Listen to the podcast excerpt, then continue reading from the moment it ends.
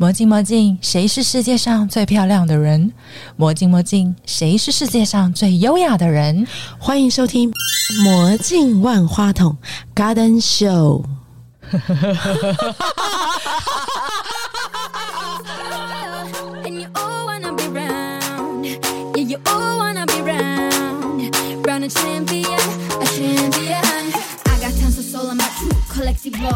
我是刘顺义，我是陈慧娟。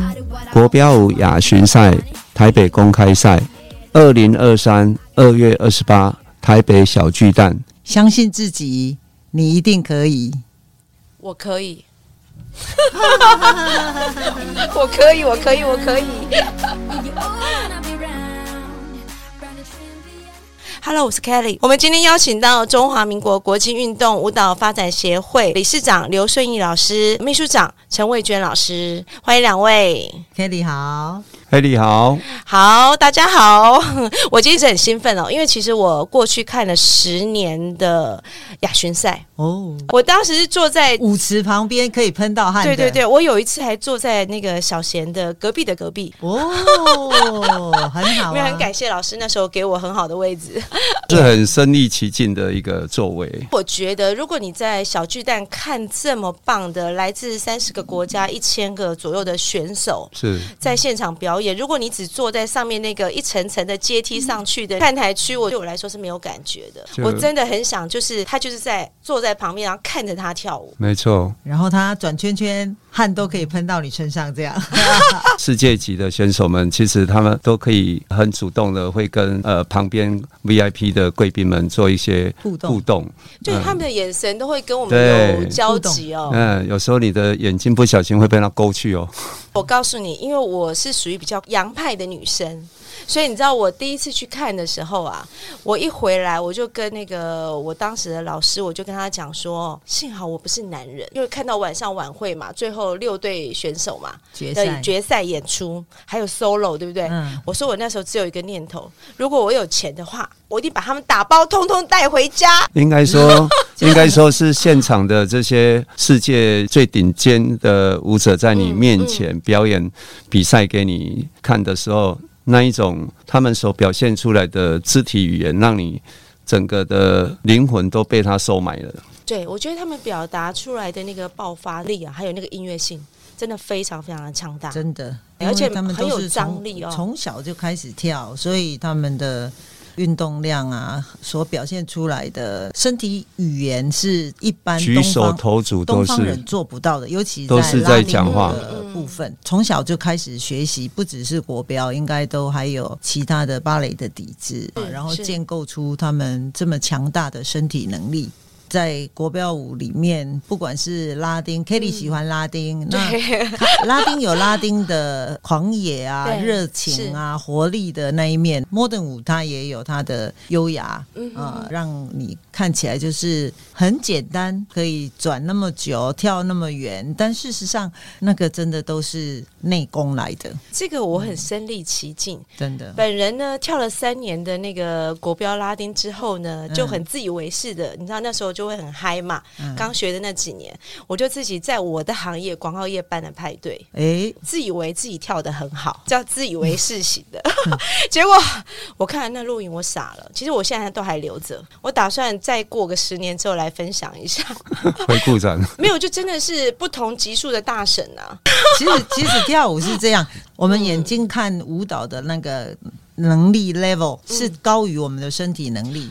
对啊，你不是故意的，因为我们眼睛这样看，所以你以为你自己也长那样，然后一路赢下去。其实像你这样经验的人，真的不是只有少数，还蛮多的，就是会自己感觉以为跟眼睛看到的是一样你。有看到我瞳孔放大吗？有老师，你说出我心里的想法。但是因为你看得出来不一样，你就有机会变接近。当你把影片对比，你能够分辨的时候，恭喜你，最起码你的分辨力是有的。那只要你愿意，它就会一步一步的往上更好。对我，我发现它是持续渐进的，所以我常跟别人讲说，国标舞是真的有技术含量的，所以它需要一个渐进式、一个长时期的要堆叠跟学习。我们的那个肢体啊，可能不是我们想象中，我们叫他做什么，他就可以做得出来的。是没错啊要训练。像你这种状况，让我们回想到早期我们当选手的的时候啊，比如说你今天晚上在练舞，感觉非常好，从来都没有过的那一种 feel 哎呀。但是当你录影下去，再去看这个画面的时候，就会完全跟你的感觉是完全是不一样的，因为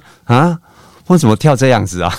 我的感觉这么好，怎么录起来的画面是这么糟糕呢？其实嗯，就是在学习，我们说的啦，学中做，做中学，不断的学习堆叠的这个过程，是只要你愿意啊，相信你的教练，啊然后跟舞伴、跟老师之间三角关系维持的很好的呃，就是默契。老师之所以教你，就代表他在那一个专业领域上的通透嘛。嗯，相信老师可以把我们带到不同的境界，然后就一步一步的往前走。基本上，我都常常跟学生说，舞不会白练，舞也不会白学。OK，终究还是实数。跳舞不是年资，因为其实要把它跳好是需要付出一些代价。当然，时间跟金钱这不要说以外，最主要就是说你能不能去享受那一个 moment 的酸痛。我记得有一个卡通《火影忍者》，我印象中那时候我的小孩就在迷《火影忍者》，然后中间有一句话就是“享受痛苦”。天啊！我听到这一句话，我说哇，跳舞就是一种享受痛苦的感觉的过程。诶，我觉得这么小就可以有这样的体悟，真的不容易。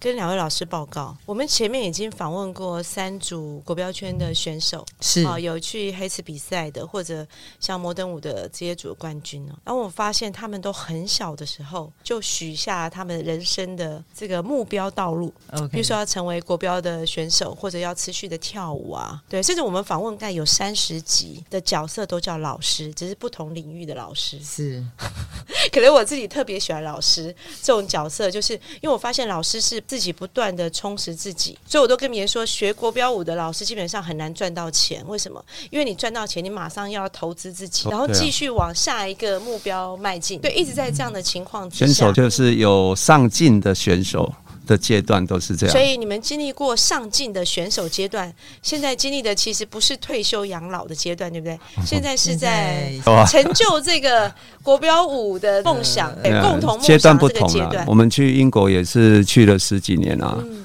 啊，早期的时候是一九九三年就过去，一直维持到二零零四年、二零零五年，我们才退休下来。第一次举办这个台湾大奖赛，那时候的台湾大奖赛就是我们台湾最高额的奖金，也是国标圈的最高荣誉，对不对？在那个时候，在那个时候，对呀，然后就一直持续到。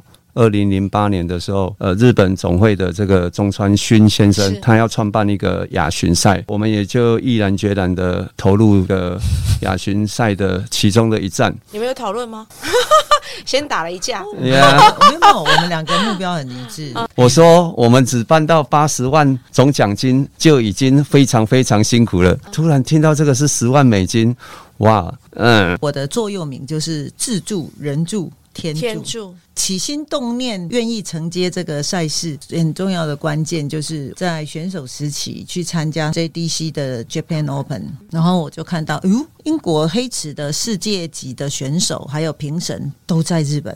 哦社会地位比台湾高很多，他们的皇家都支持。哦，对我就跟他说：“哎、如果哪天我们退休之后，有朝一日有机会举办类似这样的国标舞比赛，我们应该也要来举办。”那一颗种子就放在我们的心里。那我就是我婆婆说的“千没给他多少钱”。哎，那时候才三十几岁，我就是退役之后都一直在慢慢的堆叠我们的比赛经验嘛呃。创业通常都是在三十几岁，体力最好，这个脑筋的精力最最哎畅旺对对的时候，最刚好但是放眼世界，这种国际赛没有三十几岁的主办人，然后那时候 所以很挑战。那亏钱的风险坦白讲，我们也是真的很感恩。第一年有一家行销公司跟我们一起合办，他是我们最大的赞助商，因为我们一起亏钱。我有注意到还是个人的 sponsor，因为我们跳国标舞很多企业主嘛，在衍生出来的赞助，我现在看起来像是这样子，是的比较多。有一年有汽车不是吗？哦，对二对，零一九年，基本上我们的资金来源有几个部分啊，一个就是公开售票，另外一个就是舞蹈圈的运动赞助，再来就是企业主的赞助、宣传的赞助、政府的协助。但这些年来，我们也是都一直开疆辟土，一直往前冲，去寻找不同的资源。寻找到之后，同业就会有潜力可循。那我也觉得也很好，就是可以造福其他人，就好像我们向政府申请，有没有机会我们去募款，然后来把旧的地板把它磨一磨，变成一块专属于国标舞的舞蹈地板。哦。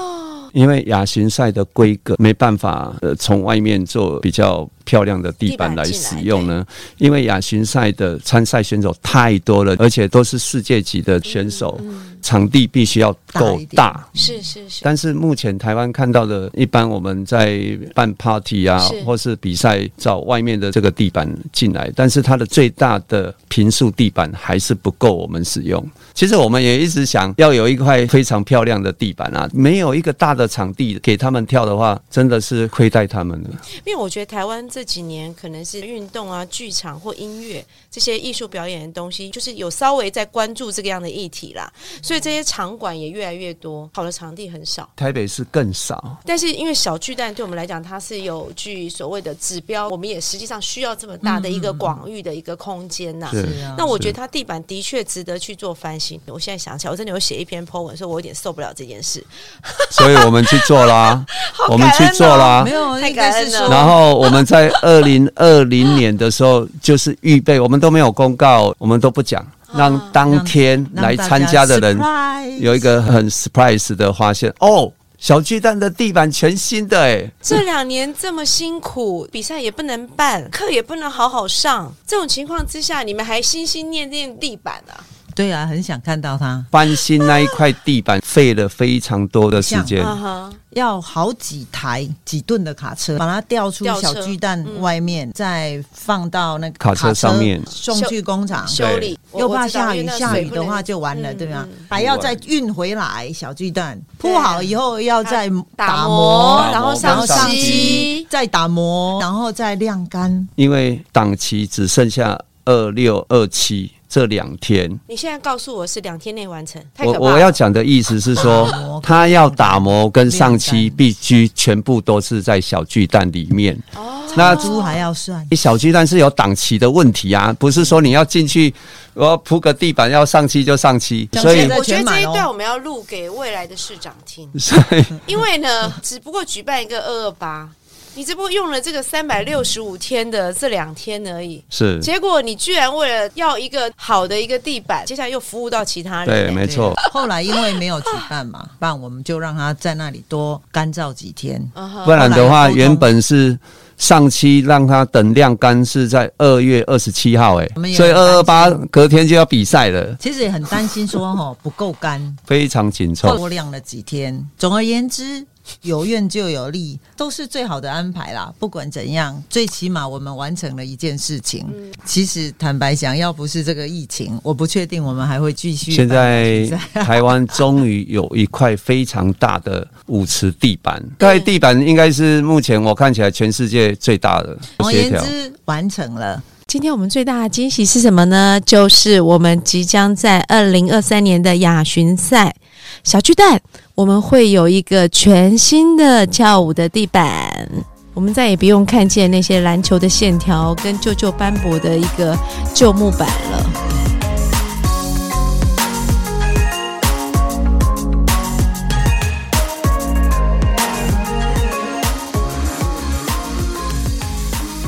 我前阵子看到是世卫组织的一个排名啊，长寿的第一秘诀啊哈，是吃肉，哦，什么肉？红肉、白肉？他只有就吃肉多肉。吃肉。第二个秘诀是唱歌，二第三个秘诀是与异性的拥抱。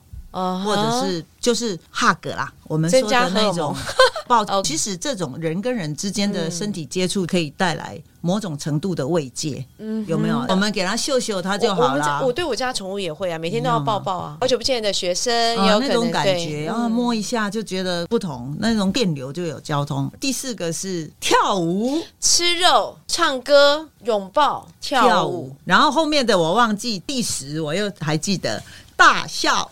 啊，原来是这样，事实上，在美国有很多研究，是跳国标舞其实是防失智的非常好的运动。他需要的方方面面的那个训练。举凡游泳啦、走路啦、骑脚踏车啦、是，登山啦，都没有跳国标这么高的分。没错，没错，我我感觉得到啊。它其实就是左脑右脑的交替的一个训练，嗯社交舞就可以了，不需要到国标舞。我是觉得说，以大家的体能状况，嗯那其实最重要是要创造欢笑跟快乐的感觉嘛，你要享受嗯音乐嘛。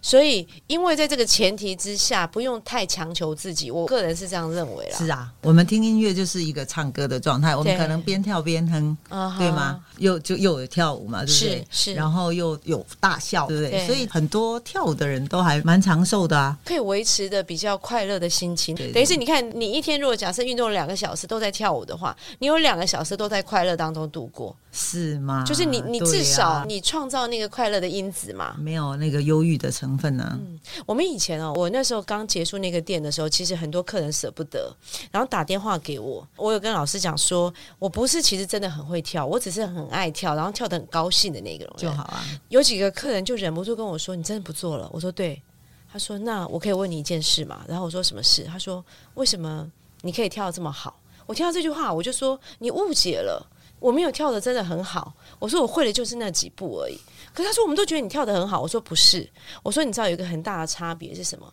因为你们在跳舞，我当时的状态就是爱上自己。我在跳舞的当下，我都跟别人讲，我就是那全舞池最美的女人。漂亮，所以我跳舞的爱上自时候己，，在那个时候会爱上。对你们就觉得我跳的很好，其实我从头到尾就是那七八步而已。一，有没有？那时候就是觉得天人合一 不敢跟我的老师太高兴，因为去访问他，抖出很多秘密，啊腿也伸不直啊，什么脚也打不开啊，都是各种毛病都有。因为被我那个形塑出来的爱上自己的那个样子，是他们被吸引了，他们就忘记，其实那些我都不会。在那一个当下，我猜你应该是身心灵很合一的啦。我以前是强迫自己一个礼拜大概至少要两个小时到四个小时，大部分时间真的都在舞场，我没有在教室。嗯原因是因为我需要大量的音乐的催眠。啊，然后我以前在广播电台上班嘛，我就是一边工作要听音乐的那种人，是所以我就希望有很大量的那个音乐的那种澎湃的感觉。是是是是啊！如果有你在国标舞界的推波，我相信我们国标舞应该会有更多人知道。就好像之前的电视的国标舞的节目可以这样推播，因为我一直觉得，像国标舞亚巡赛，呃，这么多年来，应该是台湾仅有的会去做电视宣传、做相关的媒体露出的一个活动。很多人都问说，就已经收支很难平衡了，为什么还要做这样的事？对，其实办亚巡赛是我们的志业，办亚巡赛、国标舞亚巡赛，让世界看见台湾，这是我们的一个心愿。哦我可以问一下，你办这十年呐、嗯中间有没有遇到一个困难？因为我之前遇过，在我自己的产业里头，因为你一直办，嗯其实你每一年可能都很艰难的完成。嗯，可是外界不尽然了解这件事情，因为你办了第五届、第六届、第七届，他们就开始怀疑你一定赚很多钱，不然为什么你要继续办？有没有人这样的想法？当然有。那他们那你怎么去面对这些外界的压力跟阻力？他们这样的想法其实是很正常的。他们看到的是可能一张票要多少钱啊，嗯一张贵宾券是多少，但是他们没有想到说 total 的 budget 是多少，是是，这才是关键。我不是一张票就可以抵掉我所有的预算。你可以想象一天要烧掉一千万的压力吗？我跟你讲，因为为什么大部分人的工作，他可能仅局限在他的岗位上。那像你们做这种大型比赛的时候，因为你们要做整体性的规划，还有很多方面的这些预算。呃，当然，我承认我的工作以前是比较接近你们的，所以我比较了解说，他有很多预算的配置。对啊，而且第二个就是说，台湾人，我觉得这个一定要讲一下。我这我觉得大家对于那种使用者付费哦，嗯还有就是呃，。对于艺术表演类的东西，你必须掏出你的钱来，然后去支持这个观念，我觉得还不够，还需要很用力的去推广。没错对多多这个是 行的一个价值，可是很多人是看不见的。他可能看到的都是商品，他可能看到一个 LV，一个 GUCCI，他觉得那个东西叫价值。应该是说这个活动所带来的真正的意义。我我们这样说好了，请问台湾到目前为止有哪一个运动赛事可以让世界冠军自己掏腰包买机票来朝圣？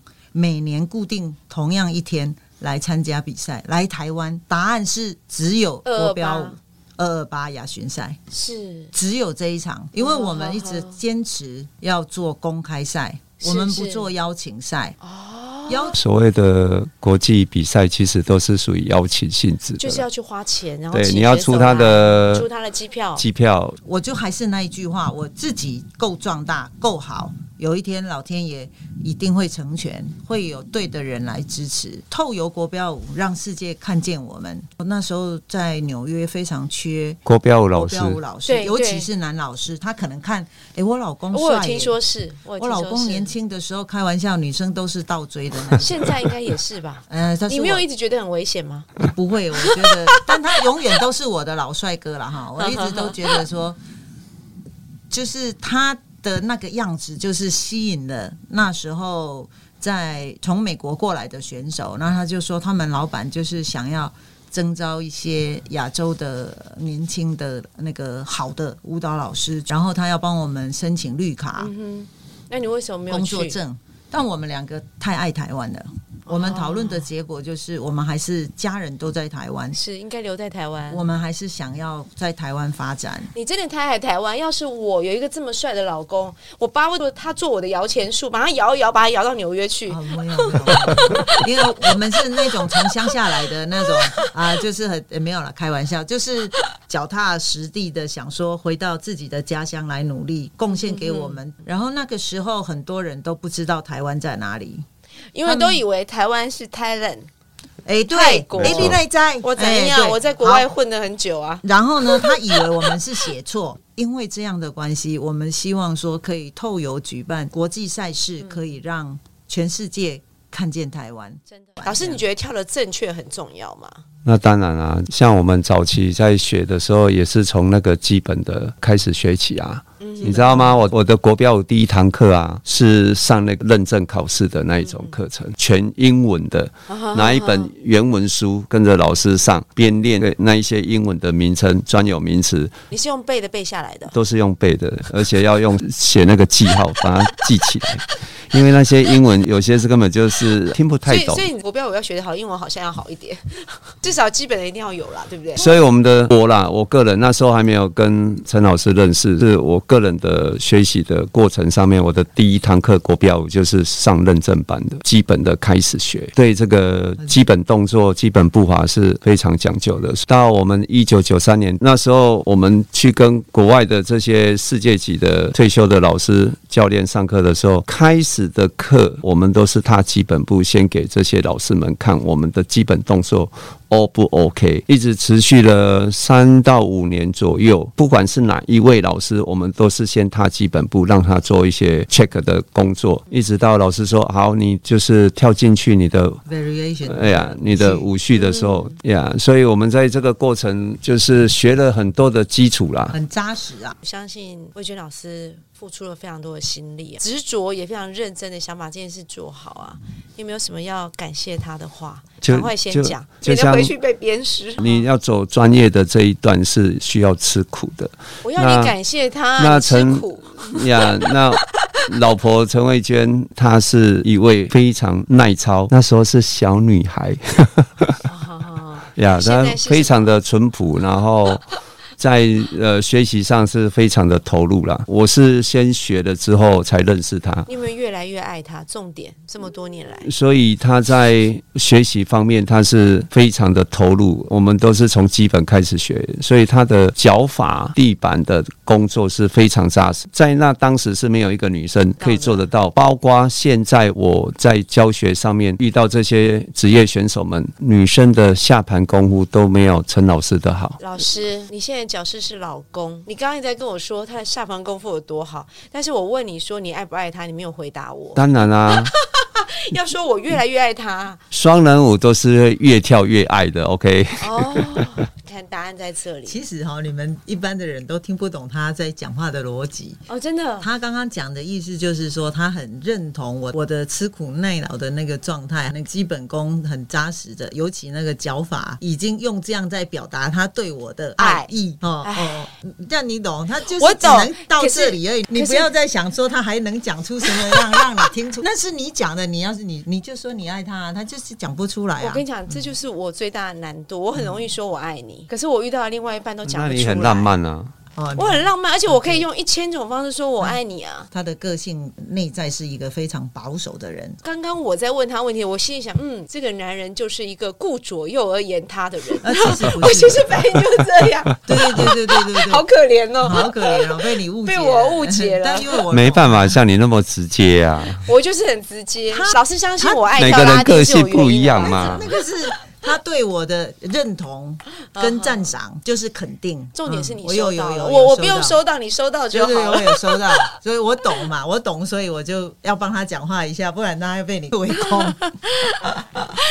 好的，好的，好的。接下来二零二三我们会看到的比赛或者现场会有什么不一样？除了那一块很珍贵的我们很爱的地板，好，明年二零二三年，我们众所期待的，除了那一块很珍贵的地板以外，我们 还邀请了呃现场的 live band。哇哦，为了要谢谢这么多年来支持我们的贵宾们，也安插了世界的世纪舞会。哇哦，所有的贵宾哦。都可以到舞池来共舞，就在这一个一流的场馆里面跳舞，听着 live band，然后享受这么好的氛围，好几百万的灯光音响，我们还有准备西式的自助晚餐。所以，我们其实明年我们会有一个四季舞会，然后这个舞会就在小巨蛋，所以所有台湾的国标界的人都可以带着他的朋友到这个地方来，对不对？没错，嗯而且最后会有世界巨星秀哦啊！当天获得前三名的人是都会做一支世界巨星表演。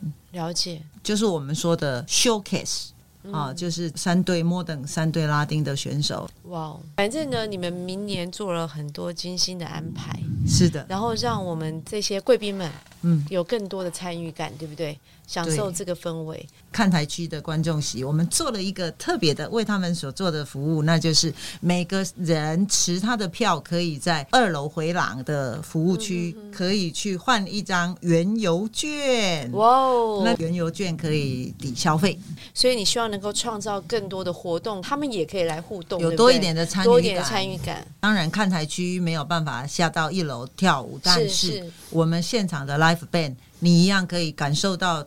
就是演唱会级的，我们的国标舞的女神小朱老师 为我们唱出那悠扬的歌声，所以你也有就是等于就是影音跟声音的这样的共鸣，让他们可以有不同的体会啦。那你可以想象一下那样，我刚刚讲的那一种状态，应该气氛美败啦。对，我觉得当然，我觉得还是需要更多的各界的朋友一些支持啊。这两年其实我觉得国标舞有越来越受到很多人的注意，有对，有你有感觉得出来吗？哈，有有当然各界大家共同的努力啦，大家都很努力，对对对对。那很多人也开始觉得，其实国标没有想象中的这么难入口，就是大家感觉上国标好像很难，所以很多人不愿意学嘛。可是实际上，他只要找到适合自己的老师或适合自己的方法，然后甚至从享受音乐开始，然后他就可以进行到一个真正开始感受这个国标舞带来的这个快乐的没错，的感受，这样子。好的，感谢老师今天来，谢谢老师。谢谢，谢谢。谢谢